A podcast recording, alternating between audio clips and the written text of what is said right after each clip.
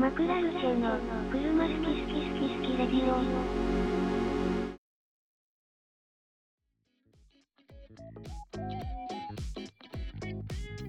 こんばんは。まあ、はい、えー今日も始まりました。車好き好きラジオ。ポルシェの911に乗ってます。佐々木です。えー本日はえー F12023 年の総括ということでやっていきたいと思います。本日のメンバーはこの方です。えーロードスター乗ってます井上です。はい、ということで2人で、二人でえーやっていきたいと思います。はい。はで、今日なんですけど、まあ、主に2023年の、まあ、総括をやるんですけども、今年の一番最初に1月1日に挙げた新年の、まあ、挨拶の回でも、いはい。まあ、いろいろモータースポーツちょっとやっていこうかなみたいなというか、まあ、ね、北川さんとか加藤さんも、北川と加藤はモータースポーツもっと見たいですみたいなことですね。そうですね、まあ、半ば強制的に入れた加藤さんも、まあ、はいね言ってくれましたしね。入っはいたからにはみたいなことは言ってました。入ってからにはみたいな。ですし、まあそうですね、そういうとこもあって、えーぜひね、リスナーの方々にも、まあちょっと久々に見てみようかなとか、えーまあじゃあこの機に、まあハイライトだけでもちょっと見てみようかなと思う方がいれば、まあね、ぜひ見ていただきたいので、まあ井上さんが2023年から初めてフルシーズン見たっていうことで、まあそこでの経験だったりとか、これやっておけばよかったなみたいなっていうことあれば、またまあ共有いただくっていうような感じでできたいと思います。っていう感じですね。はい。ということで、じゃあちょっと最初、まあ、前半、2023年ファン総括、後半に、まあ、これから見始めたり、また見てみるっていう方に向けて、まあ、ちょっといろいろ、えー共有していきたいなっていうところ、2本立てやっていきます。で最初、ちょっともう2023年の、まあ、総括ということで、まあ、今回はね、F1 で、他のやつは喋ってもいいんですけどね、一応エックとかもね、自分たちで見に行ったりす。るまんで、あ後半でいいんじゃないか、それは。まあ余ったらじゃあ、はい、うんやりましょうか。はい、ということでね、えっと、F1、まあ2023年11月の末に、まあ最終戦が終わって、はい。もう2ヶ月ぐらいですかね。まあ1ヶ月半ぐらいうん。経ちましたけど、まあちょっと、やっぱロスみたいのは ありますね。若干ね。そうだね、なんか、いうん、まあなきゃないで、まあ、気にはならないけど、やっぱりこう、ふと、や休みの日とかやっぱ毎週、ほぼ毎週やってるじゃん、F1 って。まあそうですね。まあ、多いです月にまあからね2回から3回っていうイメージだけど、はいふと休みの日にこう F1 を見るのを楽しみにしてたからあ何しよっかなっていう瞬間はあったりですよね。ああ。結局まあ、この寒い期間はね、ずっと、レースウィークがないので、F1 に限らず、まあね、ちょっと暇な週末が多くなりますよね、本当に、そうですね。はい。だから、去年とかはね、自分たち、一応ね、音楽を、まあ、通じて知り合ったのが自分と井上さんと、まあ北川さんと加藤さんなんで、あの、まあ、オーケストラ聴きに行ったりとかして、ああ、したね。はい。レースの代わりにオーケストラだみたいなあったな。いレースウィークないときは演奏会行く行きますかみたいな。そうそうそう。今年やってないですけど、結局。確かに。去年大工見に行ってね。あ、そうですね、まあ、2022年か。うんうんああ、そうだね。一昨年かそ。うそうですね。2022年は、まあ、聞きに来ましたけど、まあ、今年は特に、まあ、まだ何もせず、そうだね。そういった話もなくって感じだね。うん。リアルで会うことはまあ多かったんで、そういうことしなくてもよかったのかもしれないですけど、うん。意外と。確かに。まあちょっと、はい。そんな感じで、あの、オフシーズンは過ごしてるわけですけども、ここから F1 の話すると、なんか記憶に残ってた、記憶に残ったグランプリとかありますか？まあでもやっぱさ2023年は。さっきはい。ラジオ撮る前にちょっと打ち合わせしてる時話したけど、やっぱモナコはいはいはい。は面白かったね。あのああ、まあ、最終的にもう全部雨降っちゃったけど、うん。最初雨が降り始めた時本当にコースの半分だけ降ってるみたいなそうですね。はい。状態でまだドライタイヤでいけるだろうってこう突っ込んでった突っ込んでった勢がもう軒並みもう何滑っちゃって走れなくてみたいな、が、そうですね。で早めに。レインタイヤとかインターに変えた選手がめっちゃ上行ったりとかで結構ぐしゃぐしゃになってすげえ面白かったなっていう思い出あうります、ん。まあ、オコンがね、表彰台も3位で表彰台乗ってね、まあ、そうですね。モナコは良かったですね。あとはあの単純に会場とかをの様子とかを見てて面白かったのはマイアミとラスベガス、ああ、アメリカね。うん、はすごい盛り上がってもいるしこう空撮で撮ってもこう綺麗に見えるように作ってるというか、うん。まあ、ラスベガスとか特にそうだったけどマイアミもなんかあなんか行ってみたいなって思うようなこうちょっとしたなんてプール的なのとかあったりとかね、はいはい。犠牲マリーンみたいな。あそうそうそうそう、ね。港みたいなの作ったりして、なうん。なるほど、なるほど。うん。まあ確かに、アメリカも多くなって、3都市というか、まあ、アメリカ内で3つのまあグランプリがあっうん。たわけですけど、個人的にはそのアメリカの中で確かにその2つすごい、あの、華やかでいいんですけど、自分はあの、まあ、アメリカグランプリの、サーキット・オブ・ジ・アメリカ、はい。あ、そうです、コータだったうんんですけど、あそこが大好きで、うんうんうん。サーキットとしては。あの、アメリカっぽくないっていうか、あの、もっと他の？デイトナの、まあ、デイトナインターナショナルサーキットってあるんですけど、そことか、その、オーバルコースもあって、中に普通のサーキットコースみたいな感じで、うん。で、中のサーキットコース使って、走って、最終コーナーから1コーナーまでオーバルでこう使ってっていう、結構、そういう形のサーキットが、アメリカ結構多いんですけど、やっぱオーバルコースがあったりするんで、特にあの、かなり大きいサーキットとかだと、まあ、さまあ、サーキット・オブ・ジ・アメリカとは意外とそういうのがなくて、ヨーロッパっぽいっちゃヨーロッパっぽいんですけど、こう、やっぱりこう長いバックストレートがあったりとか、うんそうねこういろんなところのサーキットから持ってきての複合コーナーとかが面白くて、意外と高低差もありますしね。そうだからそういう意味で、そこスレアとかも含めて、自分ははい、結構好きでしたね。アメリカの話で言うと。ラスベガスは、ね、あのーレースとしてはめっちゃ面白かったですね。面白かったねその実況の中でも言ってたんですけど、やっぱり、まっすぐがめ、そのコースもとにかくストレートが長くて、ああそうね、うんあのー超高速コースだよねそうですね。本当に、まあ、長いストレート何度かつなぐような感じになってるんですけど、まあ、それのせいで、まあ、今、システム的にそのストレートスピードが、ま、えっと、まあ、速くなるように設計されてるところがあって、うん。あんまりまっすぐのところが多いと、は離れづらいというか、前の車がどんだけ速くても、後ろの車だけ速くなるシステムみたいなのが、まっすぐのところだとついてるんで、まあそこで、あの、なかなか離れない。いつも他のコースだったらもうすぐ、もう前に行っちゃうような選手が、こう、あんまり離せなくてずっとバトルが起きてたっていうのがあったんで、ラスベガスは、なんか面白かったですね。うん。あラスベガスだっけ？あのペレスが最後抜かれ、はい。ああ、そうあれラスベガスですね。あそうだよね。あとなんかそれで思い出したけどサンパウロだっけな？メキシコだっけななんかはいはい。アロンソあ誰だっけなーほんとアロンソ 0. と何何秒差でサンパウロっすね。ペレスとサンパウロかアロンソがブラジルで。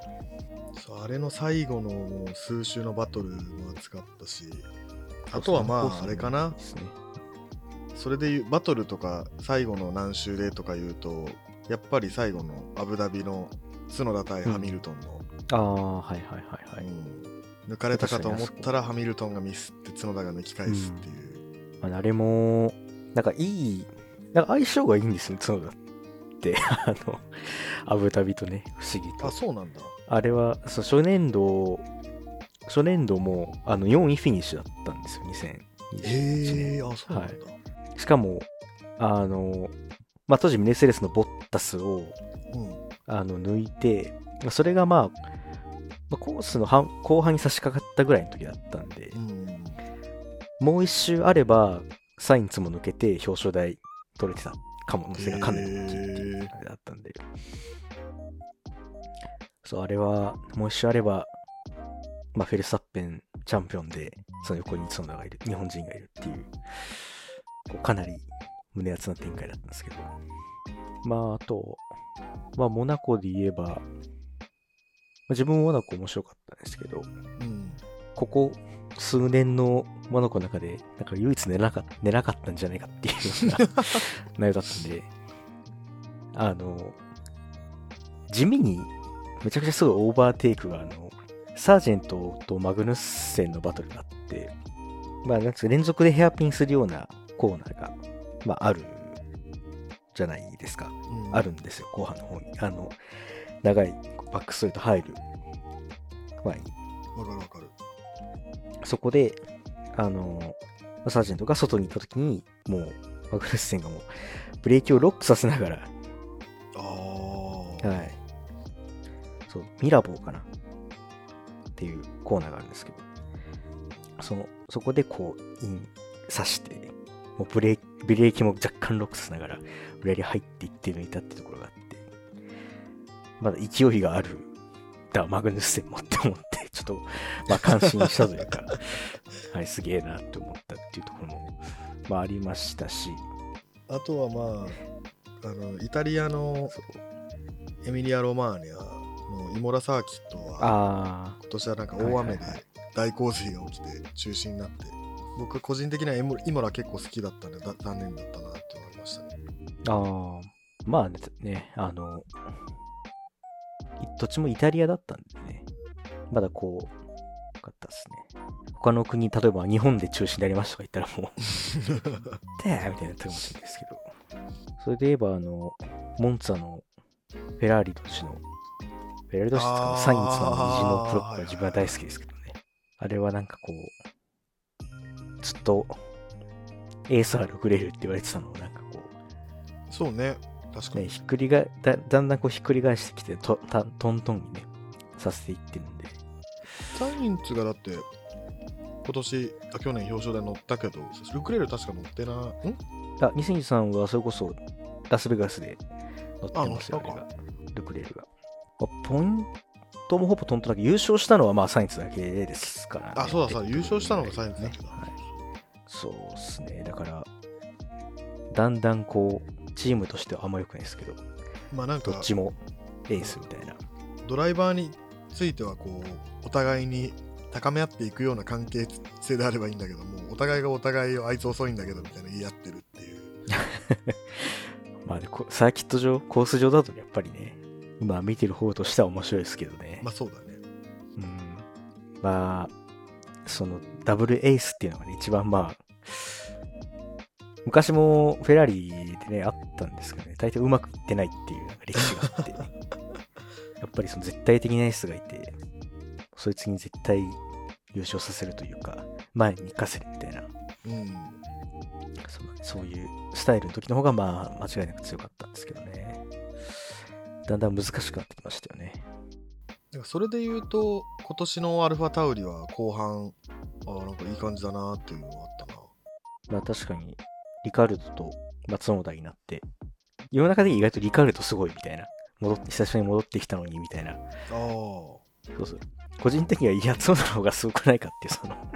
リカルドと肩並べられてるのすごくねって思っちゃうっていうのは。はい。見てるとやっぱりうんリカルドはめちゃくちゃ安定感あるし、うん。ミスがないっていうのかなああ、はい、はい。角田と比べるとけどそれでもあリカルドと同レベルで走ってる角田すごくねっていう。うん、そうですね。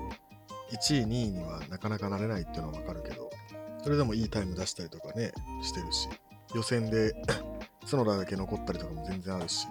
そうですね。そうなかなかね、個人的にはすごいなと思ってるんですけどね。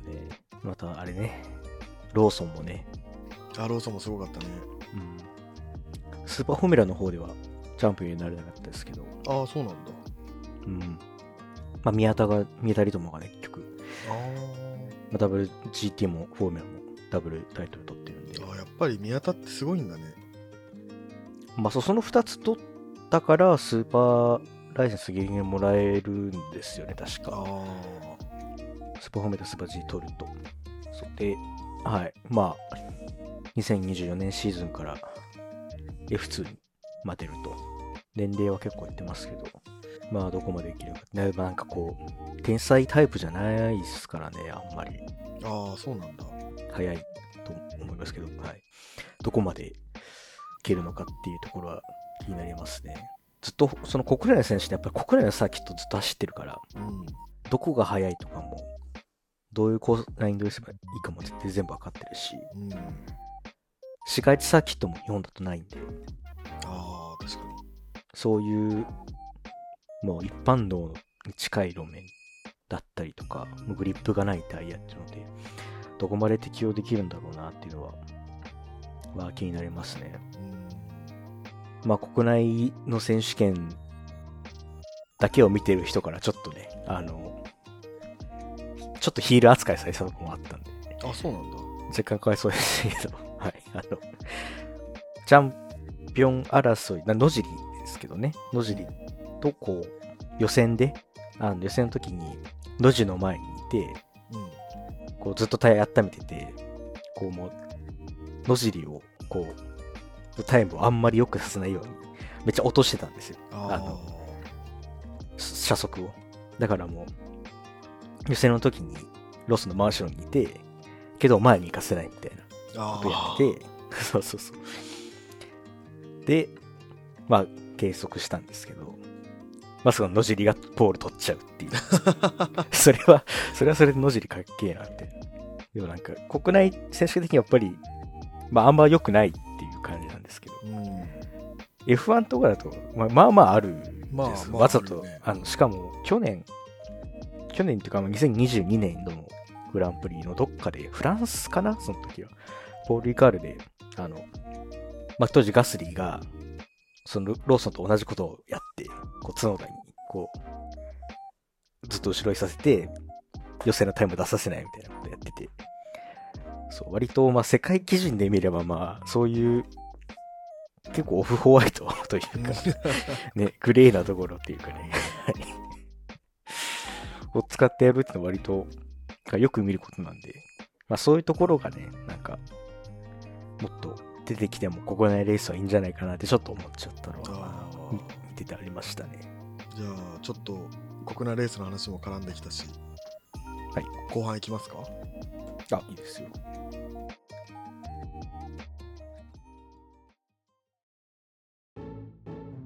マクラルシェの車好き好き好き好きレディオ。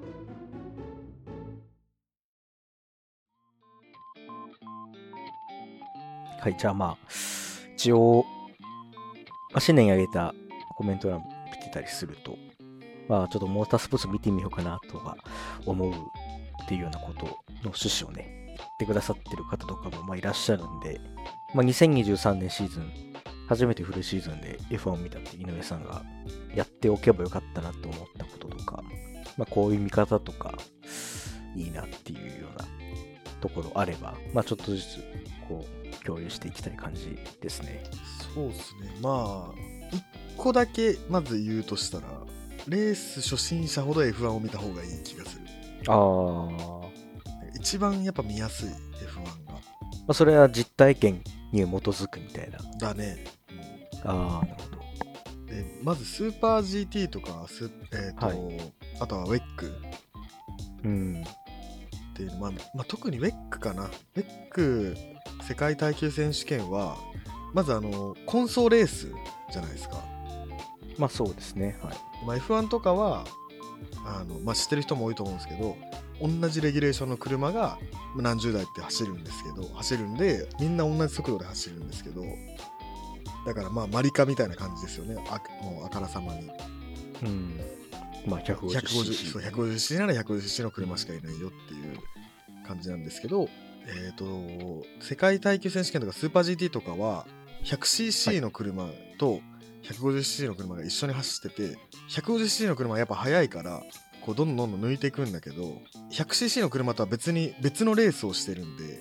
150cc の車に別に 100cc の車抜かれようが順位は別に落ちない。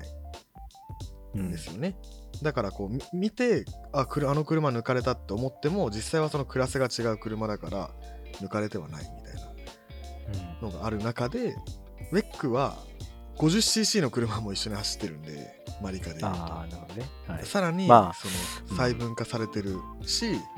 チームの数もすごい多いからで似た似たような見た目の車もやっぱり多いんで、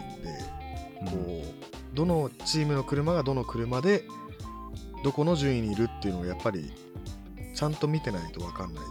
のは少し難しいんで、やっぱり 150cc の車ばっかり走ってるレースを最初に見る方がいいのかなっていうのプラスやっぱ F1 はお金かかってるんで中継とか世界映像自体もめちゃくちゃ見やすいうん。ようにできてるからまあダゾーンちょっと高いですけど まあそうですね、一応国内で、日本国内で見るとすると、まあダゾーンか、もう一個が、まあフジテレビのオンデマンド。うんまあ、ちょっと違うんですけどね。あの、FOD とはちょっと違うんですけど、あの、まあ、調べてみればわかるんですけど、まあ、その、いわゆる BS のオンデマンドサイトみたいなのがあって、まあ、それで見れるはずですね。そっちはね、月、えーっと、まあ、2000円ぐらい、1500円高感じですね。映像自体は同じですけどね、国際放送なんでね。ダゾーンは、自分は年契約の月払いにしてるんで3000円なんですけど、井上さんは、まあ、月単位の契約だから4000円。4000円以下まあなんぼ。まあ高いですよね。まあ来年からさっきと同じようにしようかなと思うけど、あ、本当ですか。うん、まあちょっと高いよねそれぐらいですか？なんか。そうだねまあパッと言えるのはそれでまあなんかこれやっとけばよかったなみたいなのあんまないかな普段何で見てます？ダゾーンだけどああ、そのス、スマホなのかとか。ああいやでもパソコンかなああ、パソコン。大画面で見ながらうん。ダゾーンで見れるのが F1 の単純に世界映像を流すやつと F1 ゾーンってやつがあって F1 ゾーンっていうのは、まあ、4画面 1, 個の画面が4画面に分かれてて、まあ、1個は世界映像でもう1個はなんか世界映像のそのちょっと分割されたそのドライバー目線の映像とあとはそのコースにのマップマップに誰がどこ走ってるよっていう、えー画面ともう1個がその順位だけがずっと出てる画面がうん。あるんでそれが見やすいんでそれをまあ大画面に映してタブレットで世界映像だけ映す画面があってスマホであの F1 の公式のアプリがあるんでリアルタイムで見るときはその公式のアプリでこう誰が何周走った1個のタイヤで何周走ってギャップがな何いくらでみたいなのがすごいめっちゃ詳しく見れるアプリがあってそれもまあ月500円ぐらいかかるんですけど、まあ、それで見ながら第3画面がまあ2画面か3画面ぐらいで見てますねいやー、そうなんです。だからその見やすいって言ってるのはやっぱそこもあってっていうね。うん細かいなんかアメニティみたいなのいっぱいありますよねそう、本当に、なんか昔との違いっていうと、そこなのかなとあ私は確かに確か思っててそういうテレメトリだったりとか、誰誰がどれだけ今アクセルをガイド開けてて、うん。何キロ出てて、どれだけブレーキを踏んでて、その人がどこにいて、何周使ったタイヤで、みたいなのが、本当にね、事細かく見れたりとか、うん。まあ、あと今、ラジオの無線もね、全部、そこで聞けるので、そうね。もう、チームは筒抜けですけど、そういう、本当に細かいところまで見れるっていうのは、他ではまああんまりない。例えば、同じ世界選手権のレックとかだと、第9選手権の方だと、今は履いてるタイヤ何なのかって判断するためのあの、ロゴがちっちゃすぎて、映像からは全く見取れないし、あの、アプリもありますけど、まあ、ほとんどギャップぐらいしか見れないし、そうなんですよね。あんまりね、こう、そこまで充実してないじゃ充実してないんですよね。それこそ F1 なんてもう世界の世界映像の中継だけ見てれば別に分かるぐらい。ちゃんとした映像なのにそこにプラスこういろいろと他のうん。ものもあるから、まあ、昔 F1 見てた人もこうさらにこう楽しい今見たら楽しく見れるのかな久々に見てもっていうのがあるよね。まあ、あとね、ネットフリックスとかにもドキュメンタリーがあったりとか、ああ確かに。まあ、ダゾーンにもあの、昔 F1 を所有してた、まあバーニー・エクレストンっていう人がいるんですけど、うん。まあ、その人のドキュメンタリーだったりとか、なんかコンテンツがね、やっぱり多いイメージはありますね、すごく。だからなんかそのドライバーの推しとかも結構しやすいのかなみたいなはい。単純にまあ角田裕毅っていう日本の選手いますけど、まあ、日本の選手だから応援っていうのもあってもネットフリックスのドキュメンタリーとか見てすごいかっこいい選手がいてちょっと応援したいなとかもあるしそれこそ俺と佐々木とまあ北川と3人で行ってもう1人井上の個人的な友達も毎年一緒に行ってるんですけどその友達はもうそれこそまだ免許も今教習所通ってるみたいな僕と同い年なんですけど、うん。っていうやつもたまたまネットフリックスでドキュメンタリー見たらあ面白そうってなって一緒に行きたい見に行きたいみたいな。そうだから今でこそちゃんとハマってフェラーリやらレッドブルやらって応援してるけど初めて来た時は俺はハースが好きだみたいなこと言って ハースですかみたいな言わなくなったな、私、あんまりハース、ハースうんじゃなくてね。そう。まあ、未だにマグヌッセンは好きだとは言ってるけど。かっこいいから顔が。せっかく買ったのにな。あの、リカルドの 服。リカルドのね。確かに、あと、まあ今出ましたけど、グッズとかもね、いっぱいありますからね。確かに確かに。質もいいし、無駄にうん F1 のやつは。普通に F1 のポロシャツとかめちゃくちゃ通気性いいしうん。全然よれないから家で普通に着てるっていうやつとかウーバーイーツとか頼んで受け取るときに、あそう受け取る人はレッドブルの人が受け取るみたいなわ あっつって。確かにそうっすね。それうんそうそれこそまあ仕事でこうあの車関係の仕事しててそのレンタカーを貸したりとかもしてるんですけど、うんそのレンタカーで軽トラックを借りに来たお客さんで今日引っ越しするんですよっつって夏に来たお客さんがアストンマーチンのポロシャツ着てて。そうまあ F1 好きなんですかみたいな話したけど確かになんか肉体労働するときあのポロシャツめっちゃいいな。通気性いいし、そうめちゃくちゃ通気性いいしで動きやすいしさ、うん伸縮性もあってね。そう伸縮性もあって。でかといってなんかまあちょっと派手めではあるけどなんか変な服じゃないし別に。まあまあまあ確かにそのね、別にサッカーのユニフォームのあれと本当サッカーのユニフォームムみたいな感じだよね、確かにね。まあ、アストンマーチンは特にね、そんなに違和感ないし、うん、アンダーステートメントねアンダーステートメントね。はい。緑で。はい。緑で、まあ確かにそういうのもありますし、自分なんかあの、えっ、と、2020年、5年前から、2019年の時に、メルセデスのあの、ジッパーフーディーみ前、前の、はい、前が。あで、なんか、ま右胸だか左胸にワンポイントだけあの、ちっちゃいメルセデスのロゴと AMG ペトロナスモータースポーツって書いてあるのが、ちょっと本当左胸にアクセントでついてて、普通に会社でつけてました、着てましたからね、それね。うん、全然着れる。俺もリュック普通に使ってたなメルセデスのああ、あんまりね、でかくないし、ロゴも。そう普段使いもね、しやすくてよかったですよね。あったかかったし、自分の。北川さんが似合ってたんだよな、あのメルセデスの。北側とかも普通にアルファタウリーのああ、そうですね。ニット帽とかかぶってるしねそうそう、あのね、アルファターリは一応ファッションブランドではあるんでね、そうですね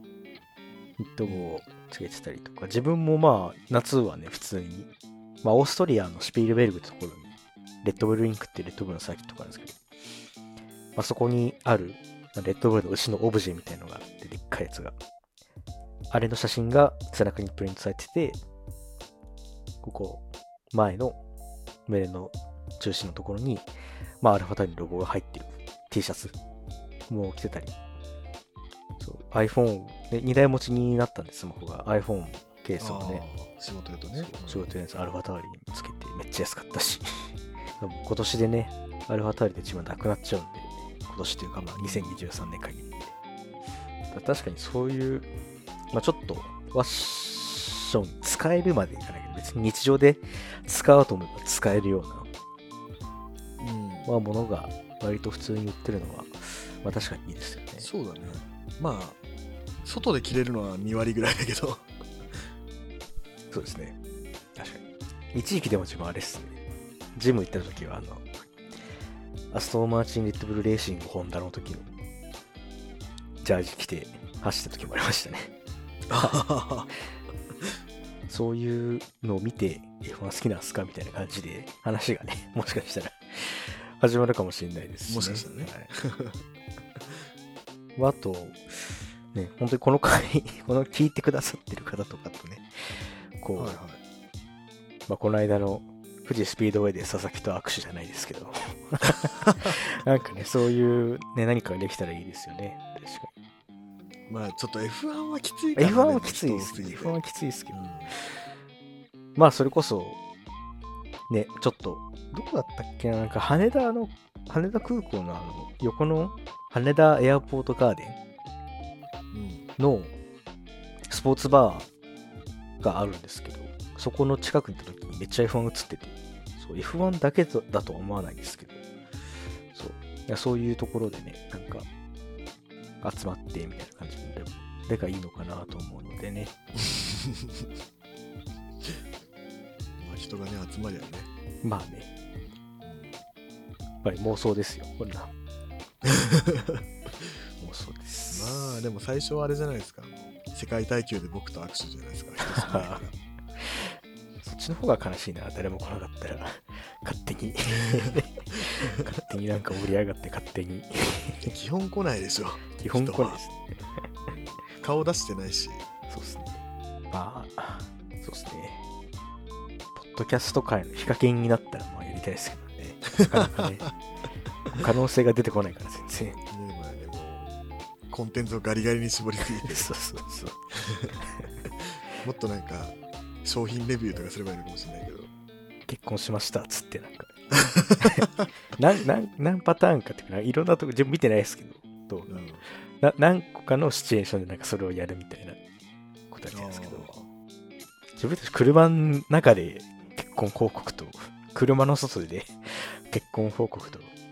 車を運転しながら結婚報告でちょっと思い浮かばないですからそう。サーキットで結婚報告？あさきっと結婚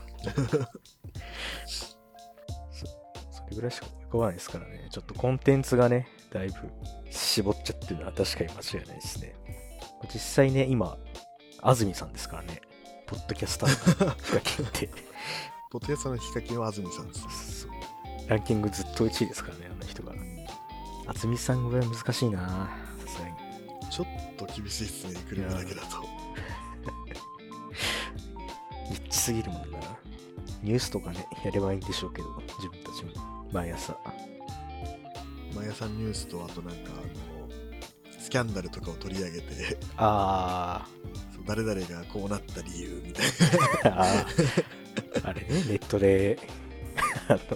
テンプレあるんじゃないかっていうぐらいもう同じことしか書いてない。な そうそうそう。謎のアフィリエイトサイトみたいなね。そう。じゃあまあ来年度まあ今年入り24年入りましたけどはい。来年度もしモータースポーツを見始めるにあたって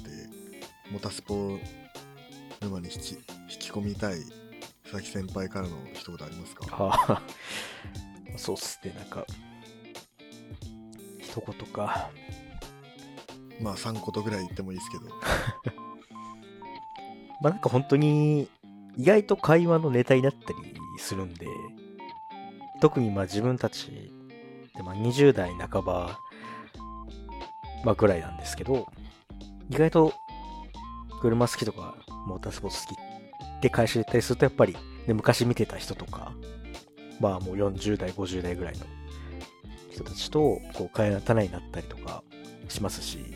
まあ、あとそんなにねあの変な話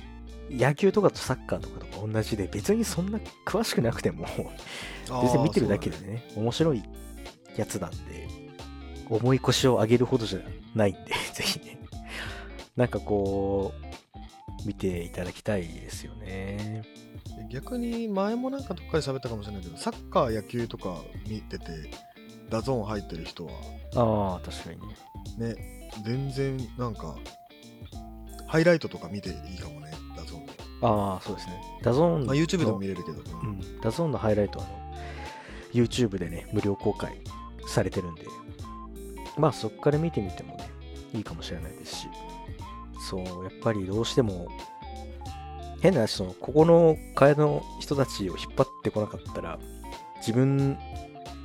の周りでモータースポーツ見てる人って、一人っていうか見てた人ですけど、その人も。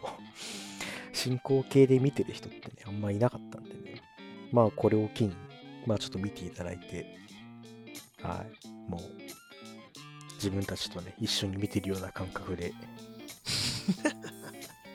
自分で言うのキモくないそれ。いやいやいやいや、周りに 友達が、友達というかその、見てくれてる友達いない人はねそうそう友達いない経験があるんでね、どうしてもね、なかなかね、なかなか面白くないですから、周りが見てないやつって。うん。なんかその年始年始でいろいろ喋ってたけどなんかもっと、まあ、可能かはちょっと分かんないけどもう週に2本とか3本とか本当は上げたくて。で、まあ、こういうナンバリング会はあるとしてもいわゆるラジオみたいな1時間あったら10分間はなんか普通オタのコーナーでもうそこからなんかまた別の今週あった車で運転して大変だった話 あー。やってその後今週の F1 どうだったみたいなコーナーやってみたいな。あ、今週のモータースポーツね。そうそうそうそう。とかなんかいろいろこうねできたらいいなと思いつつもまあみんな予定合わなかったりとか単純に編集が追いつかないっていう問題は置いといてね。いろいろ、まあ、毎週ね、モータースポーツとかを逆に追って我々が発信することによってあ面白そう。僕も私も見てみよう。みたいなだそうそうねそれこそ今私もって言ったけど F1 とかめっちゃ女の人多いんですよ意外と。な何をしに来てるのか僕は知らないですけど。意外と本当あの女の人。多くて。びっくりしますよマジで。あの外国人も日本人も本当に。確かにね。おっさんばっかりかと思いきやもう若いもうねあんちゃんみたいなのもいるしファミリーで来てる人もいれば。うん。本当におじいちゃんおばあちゃんもいるしみたいな、まあ、おばあちゃんはいないからまり おじいちゃんもいるまあね、まあ老若男女ね、揃ってますよと。全然いますよねまあ、まあ月、まあね、メールが来ないと始まらないっていうところもありますけど、普通歌とかに関しては。まあそうだねそう。あのね、確かに月1ぐらいだったら、で頑張ったらいいかもしれないですね。そうだね。月1ぐらいだったらいけるかな。まあ今月はいつも来たいんですけども、みたいなところから始まってね、架空の普通歌ね、紹介して。うんまだ新年明けたばっかりですからね。なんかそういう新しいことやってもね、いいかもしれないですね。まあ意外と大変で途中でやめるかもしれないですけど。まあエキストラでね、月エキス1トラエキストラでで。いいな、確かに。今月のモータースポーツのコーナーいやいいよね。見て。F1 だけじゃなくてね、F1 は見てないけど、まあ、スーパー GT スーパーフォーミュラ見てると、まあまあ、逆もしかり。うん、だから一個一個こう紹介していけばこう佐々木みたいにモータースポーツ友達いませんでしたみたいな人もこう、まあ、我々とこう共感できるみたいな。うん、あのシーン良かったよねみた確かに、なんか、旗から聞くとちょっとキモいっちゃキモいっすね、今の。でしょ？まあまあまあ、はい。はいそんな感じで、じゃあ、はいやっていければいいですね。はい。はい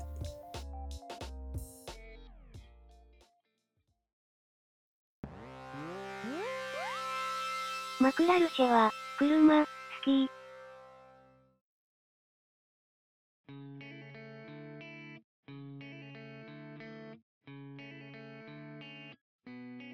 じゃあ、今日はこんなところですかね。そうですねはい。ということで、まあ、今回の車好き好きラジオは以上になります。今回はコメント欄に Google アンケートの URL 貼ってますので、まあ、ぜひそちらも、はい、ぜひやってみてください。あともちろんメールですね。こちらもどしどし募集してますので、えーぜひ、まあ、ご意見ご感想、ご相談なんでもメールいただけますと幸いです。あとブログも、えーまあ、随時更新してますというところですね。はい。まあ、あと今回も Spotify の投票機能、もちろん、えーやってますので、ぜひ無記名でできますので、投票してみてください。そうですね。それで言うと、そう、Google の、Google フォームの方は、